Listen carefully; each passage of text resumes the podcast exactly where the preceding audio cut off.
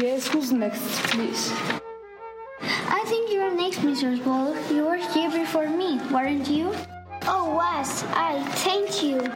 What I can do for you, madam? Do you Yes. need any fruit? Yes, please. I didn't like. Please, Mr. Smith.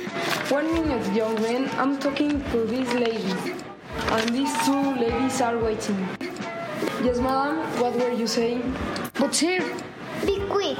I want two kilos of potatoes, Mr. Smith. Two kilos of potatoes, of course. I have some good ones here. 80 pence a kilo. Are these right? Yes, I take juice. Children today, they are so rude. They can't wait. They always want to be first. How old are you? Nine. Only nine, and you push it in front of this lady. I had to. I want. You people must learn to wait. You can't push in front of people. You're not the only customer in the shop, you know. Did your mother send you?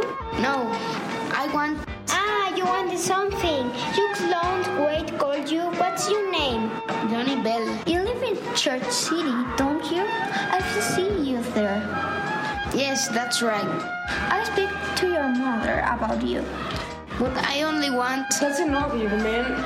We don't want to hear. Here you are, Mrs. Val. Two kilos of potatoes. Is that everything? That'd be one pound sixty, please. Thank you.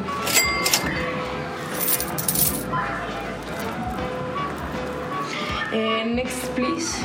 I'm sorry, Bob. I want some apples, please. One kilo. What about this?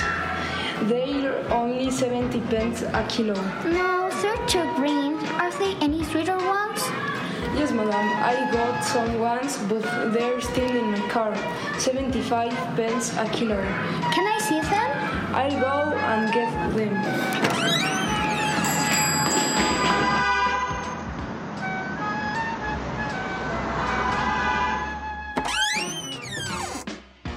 They're not there. There was a box of apples in my car, and now it's gone. The car's empty. I saw two men near your car, Mr. Smith. They opened the door and took out a box of apples.